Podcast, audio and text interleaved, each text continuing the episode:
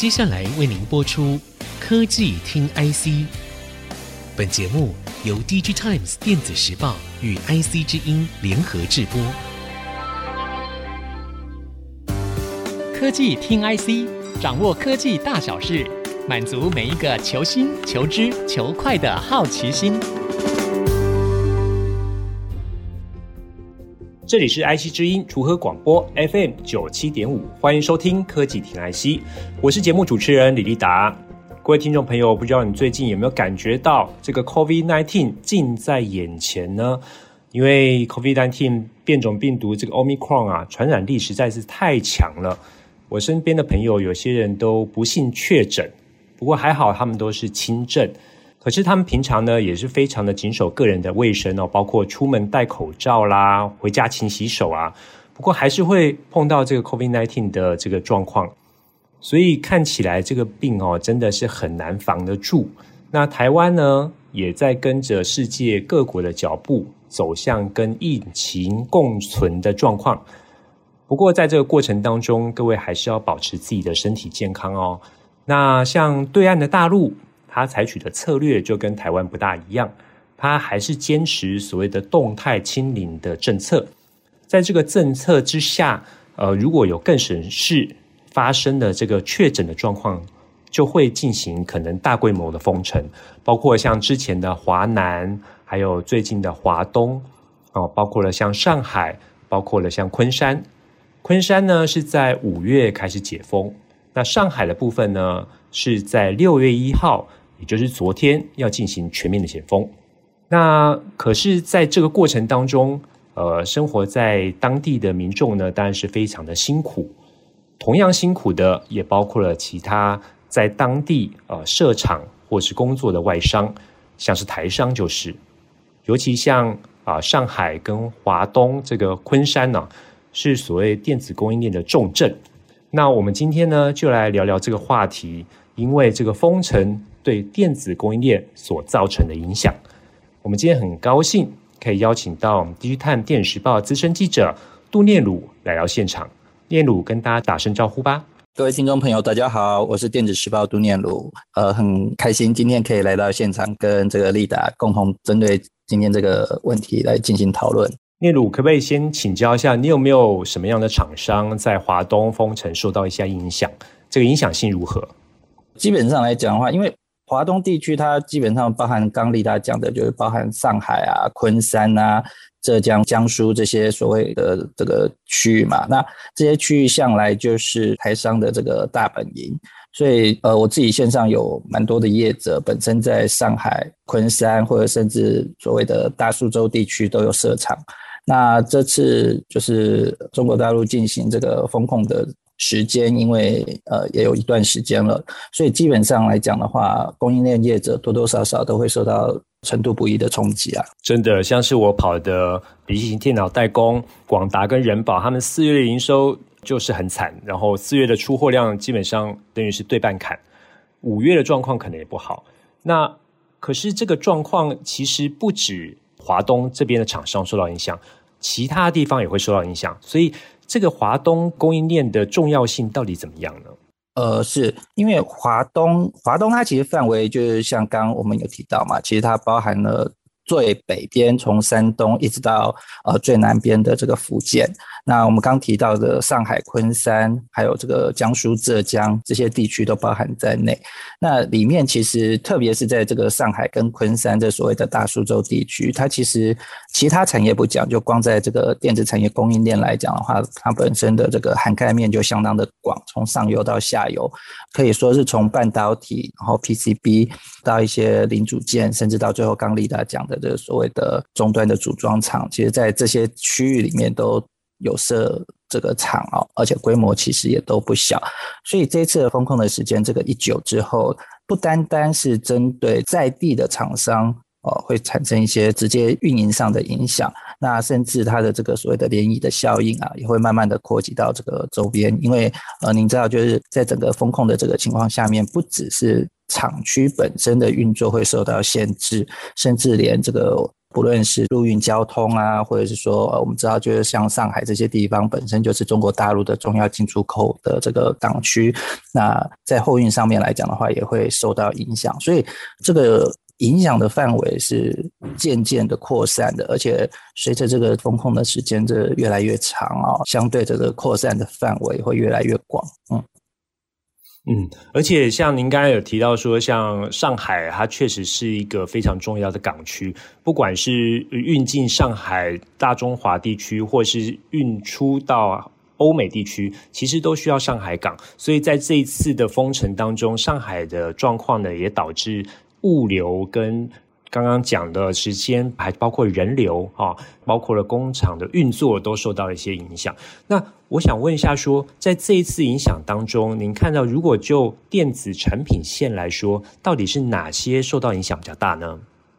其实，因为我刚刚讲过嘛，因为在这个整个大苏州地区哦，就包含上海、昆山这些地区，它其实它从半导体，然后到所谓的 PCB 板，然后到所谓的散热。或者是说到所谓的一些零组件、零构件、连接器啊，甚至一些这个所谓的金属抽压件，甚至是机壳，其实等于说是一个电子产品，大概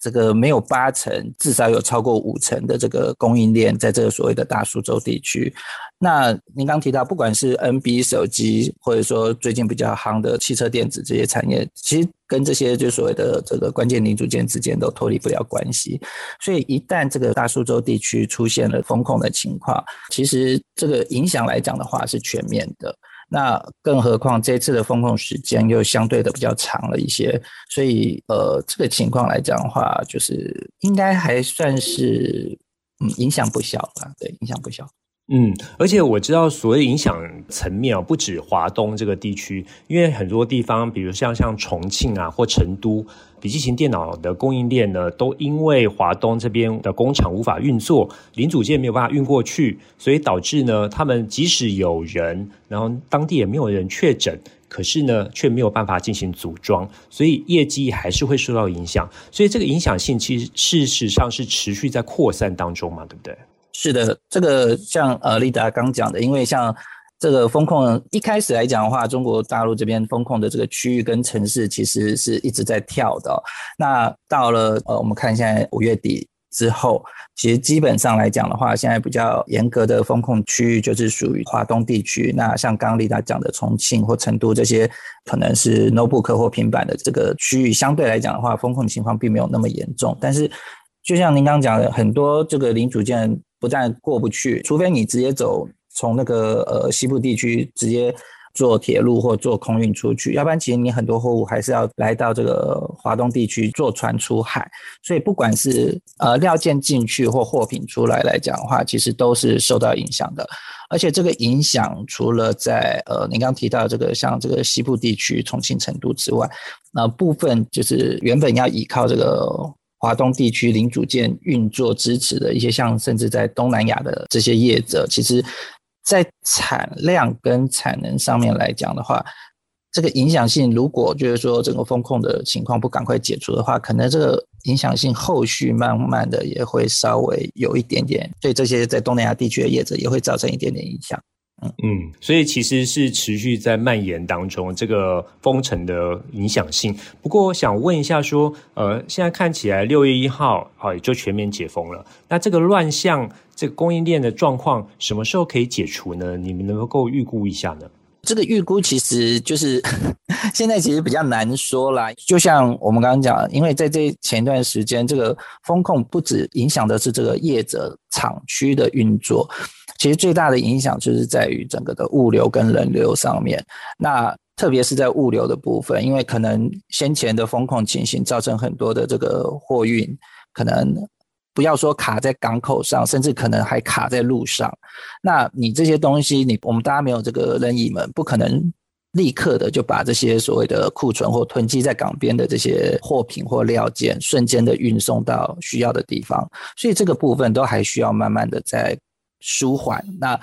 如果我们假设六月之后不会再有所谓的风控情况出现，一般预期的话，再把这个物流整个重新恢复到一定的顺畅程度，至少还需要一到两个月的时间。嗯，所以即使在解封之后，还需要一到两个月的时间，所以这样看起来七八月呃还是在恢复期，还没有办法恢复到原本的疫情前的水准状况哈。基本上业者这边的看法是说，就是对可能没有办法立刻就恢复到呃可能在之前完全没有。疫情的情况下，但是这个需要一两个时间去慢慢恢复，包含就您刚提到就物流上的调整之外，还有这些员工要重新招募，呃，甚至呃，我们必须要说，在这段风控期间，可能很多比较小型的这个供应商可能会嗯承受不了消失，那怎么样重新来这个把这个呃零散的部分做弥补，其实这都需要时间，所以一般来讲的话，大概一两个月的时间是跑不掉的，对。嗯，确实啊、哦，这供应链不是说开就开，像电灯一样，而是整条链要同时启动，这个需要时间来恢复。好了，这一段我们聊到华东封城的状况以及影响，稍后我们继续回来聊聊这个话题，不要错过，马上回来。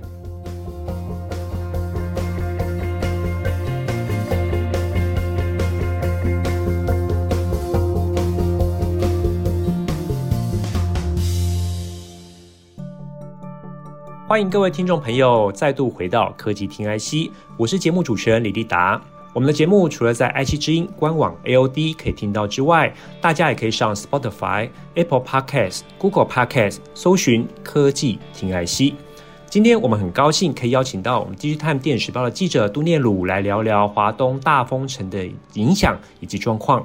那刚刚我们聊到了封城影响不只有华东而已，会造成全世界电子供应链的大乱。那我想问问看，是说念鲁你跑的厂商里面，如果碰到这个封城之后，他们的反应会是怎么样呢？他们看封城之后，他们要做什么样的回应呢？对，呃，谢谢立达。那个，呃，我们知道这次的疫情其实从二零年初到现在，其实已经一段时间了嘛，所以。对于这个风控的这个管制跟中国政策这边的异动，其实呃，华东地区的这些供应链业者自己都有自己的一套营运措施哦。那普遍来讲的话，基本上他们有几个反应，就因为短期的短期的风控，其实对一般的厂商来讲的话，并不会造成太大的影响。那如果像这一次，因为时间拖得比较久了一点，所以这些业者来讲的话，他们就是除了想办法要维持厂内的顺利的运作之外，同时他们对于成本的控管上面来讲，会有更大的挑战。因为基本上来讲的话，对于这些业者而言，在这个无法出货的情况下，然后同时要负担这些，就像我们知道有些所谓的闭环生产的这些政策，这所有的这个成本，其实都要由业者这边自己来承担。所以对他们来讲，如何进行成本的控管，是他们在呃面临比较长期风控政策的情况下，他们在意的事情，对，嗯，那这个生产成本也会影响到他们的获利了，对不对？哦，当然，当然，当然，对，所以，呃，这个生产成本当然要注意，还有就库存的部分，其实大家好像最近也蛮在意这个部分，就对了。呃，是的，就像您刚讲，就是整个风控之后，因为货运物流这些基本上是停摆的部分，那对于业者来讲的话，他们。整个风控的政策之后，所以他们就跟着就是暂停生产，应该这么说，因为大家。基本上都处于一个所谓的闭环生产的情况，那所以大家不断的在消耗自己的库存，所以大家都希望能够在解封之后立刻把这个消耗的库存补齐，所以组装业者会要求供应链，你不要暂停生产，你继续生产，然后堆高你的库存，然后解封之后马上把你的货运来补我的库存，然后供应链的话也会要求原物料厂，这等于是一层一层的，就是往后的去推挤啦。那但是。一旦这个整个供应链的环节中出现了一个卡顿的话，可能就会造成这个业者本身的库存规模就会呃比较高一些。对，嗯，那我们现在也看到，就是蛮多业者他们开始注意到这个现象，然后所以在对于这个库存水位的掌握上面来讲的话，也开始会慢慢的开始进行调整，这样子。对啊，像刚才您说这个生产成本会增加，呃，然后你的供应商哦，或者说你的这个客户又要求你。备多一点库存，所以你的资金压力就会很大。而且你这个生产成本又没有办法及时的反映给你的客户，因为客户可能现在也会需要一段时间来去消化，所以其实这个中间商就是中间的供应链来说，它经营应该是蛮辛苦的。是啊，这供应链业者就我觉得可能就是大家都很辛苦，因为就像丽达您刚提到，就是除了这个生产成本各方面之外，其实还包含像说他们封控期间，因为员工会住在园区里面，因为它是闭环生产嘛，那甚至包含这些员工的食衣住行各方面，特别是吃的部分，因为在封控的环境下，你的这些食物的这些采买的成本也都相对的垫高很多，但是这些东西你又很难去跟你的客户反映说，我。因为这个事情，所以我必须要调整。因为大家都知道，可能这供应链看的就是你的原物料价格啊，或者说你每年的这个薪资调涨。那对于这短期之间大幅度的波动，其实是不见得会那么容易的，就是吸收掉。所以对业者来讲的话，成本这一块变成对于他们在风控之后。一直在绞尽脑汁想办法要解决跟平衡的问题。嗯，那呃，像台商过去中国大陆已经很长的一段时间了哈。那在中间呃，其实有不错的黄金时期啊，扩张期。可是现在呢，其实经营的状况呢，跟环境呢，跟之前都大不相同。在这一次的封城之后，呃，像是我们看到一些呃新闻报道，包括像美国商会。欧洲商会都反映说，他们的成员在调查的反应当中，说他们可能会迁离上海，或是会减少在大陆的投资。那我不知道说你所了解的供应链对这件事情的反应怎么样？他们真的也想搬离华东地区吗？其实这个问题。确实啦，因为对于这些供应链业者而言，他们最大的呃商机或者他们争取订单的最大优势，其实就是如何去满足客户的需求。当然，就像刚丽达讲的，可能就是一些商会开始因为不管是地缘政治，或者说不管是因为风控造成的断链影响，各种因素，然后希望能够让这个整个产业的供应链进行分散哦。不过回到一个最基本的问题来讲，就像呃丽达刚说的。台商在中国大陆已经经营了相当长的一段时间，那在中国当地而言，建立了整个的产业的供应链其实是相对完整的。今天想要降低在中国大陆的投资，然后甚至把这些投资移往其他的第三地，哦，或者甚至进行所谓的全球布局的时候，对于供应链业者来讲的话，最终考量的除了这个客户要求之外，还是成本方面的问题。因为您也知道，即便是中国大陆近几年这个不管是劳动成本或者是五险一金这些要求的持续的严谨跟持续的提升，确实对这个供应链业者造成呃一定的负担。但是相较于要这些供应链业者直接移到第三地去建立他们所谓的供应链，再重新建立所谓的第二或第三条供应链来讲的话，这些业者是不是可以负担？我觉得是大家。更重视的问题啦，因为，嗯，我们必须实话说，目前的情况相较于全球，中国大陆还是相对的有一些些优势。虽然我们必须要说，这些优势持续的在消减中。对，确实哈，而且这个供应链搬迁真的不是。讲讲就可以做到的事情是非常困难，因为涉及了非常多的成本哦，那而且非常多的考量在里面，这也需要客户非常大力的支持。那我们看到一些大的客户哦，包括像苹果，最近也有一些消息说他们要搬离呃 China，就中国大陆这个地方到其他地方去。那如果说真的要搬离的话，呃，目前大家选择地点大概会有哪些呢？嗯，对。就像我刚刚讲的，对于我们供应链业者而言来讲，呃，满足客户需求是争取订单的最大优势。所以，当客户有这方面的需求的时候，业者们也就开始尽可能的在做这些相关的配合。那考量到整个的所谓的迁移的成本、后续的这个人力的资源，还有劳动力的供应，好，各方面的这个因素，目前看起来啊。东南亚地区就包含所谓的越南啦、印尼啊、泰国啦这些地区，可能是台商下一个会选择的地点。那当然啦，我们必须要说，你说在什么欧洲或美洲地区有没有可能？还是有可能，但是基本上来讲的话，会同时进行这些所谓的全球化布局，在欧洲、美国甚至各地都开始扩增或新建产线的业者，相对来讲，一定是规模。比较大而且比较完整的业者，对，嗯，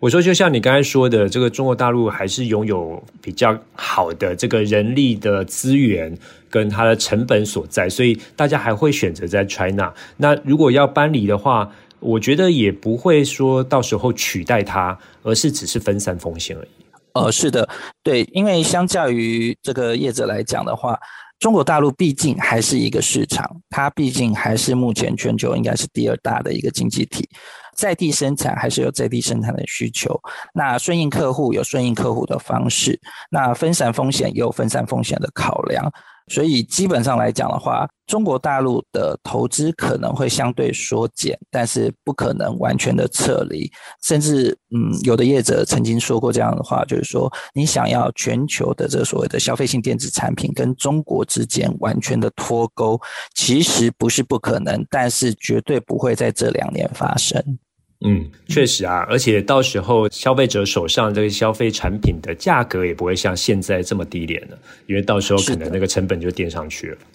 是的，所以有人讲啊，就是说你如果要把整个供应链跟中国之间就完全断绝关系，完全搬移到非中国产区，有没有可能？当然有可能，但是问题是你最终的这个品牌业者跟消费者，你愿意为这样子的产品付出多少的金额？那你当然说，我如果不 care 这些，这个我多少钱我都付的话，那其实要搬移并不是不可能啦。对，嗯，好的，我们今天特别邀请到念鲁来这边跟大家聊聊华东封城所造成的影响跟后续可能的变化。非常谢谢念鲁，也希望大家能够保持身体健康。我是李立达，啊，我是杜念鲁，下周同一时间我们再会，拜拜，拜拜。本节目由 D J Times 电子时报与 IC 之音联合制播。